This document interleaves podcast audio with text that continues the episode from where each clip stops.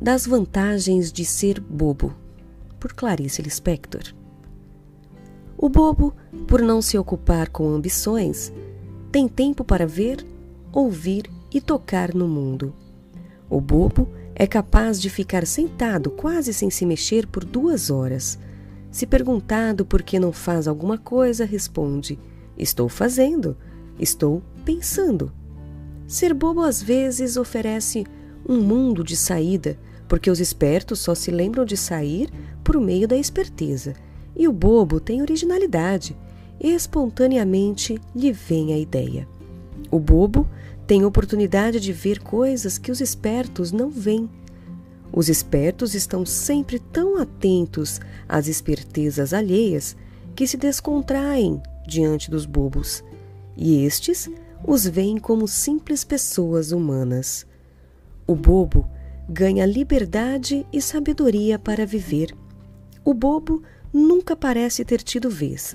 No entanto, muitas vezes o bobo é um Dostoiévski. Há desvantagem, obviamente. Uma boba, por exemplo, confiou na palavra de um desconhecido para a compra de um ar refrigerado de segunda mão.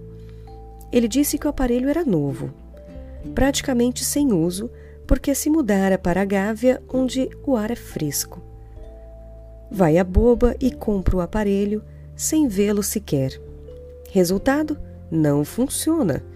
Chamado um técnico, a opinião deste era a de que o aparelho estava tão estragado que o conserto seria caríssimo, mais valia comprar outro.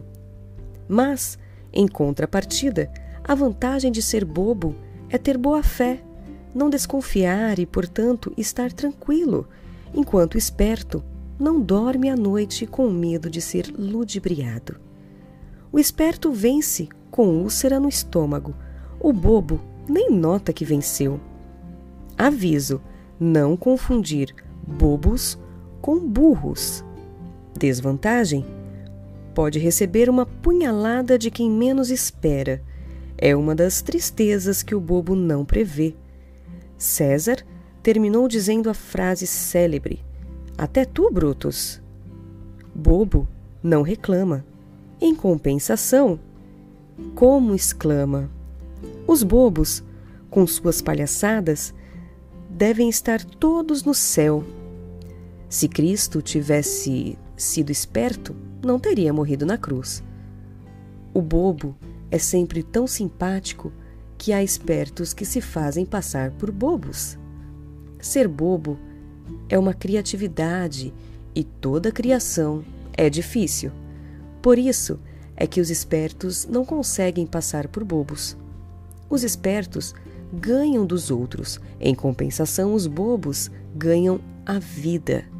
Bem-aventurados os bobos, porque sabem sem que ninguém desconfie. Aliás, não se importam que saibam que eles sabem. Há lugares que facilitam mais as pessoas serem bobas.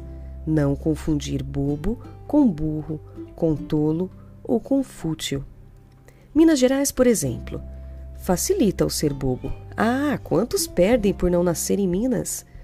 Bobo é Chagal, que põe vaca no espaço voando por cima das casas. É quase impossível evitar o excesso de amor que um bobo provoca. É que só o bobo é capaz de excesso de amor e só o amor faz o bobo.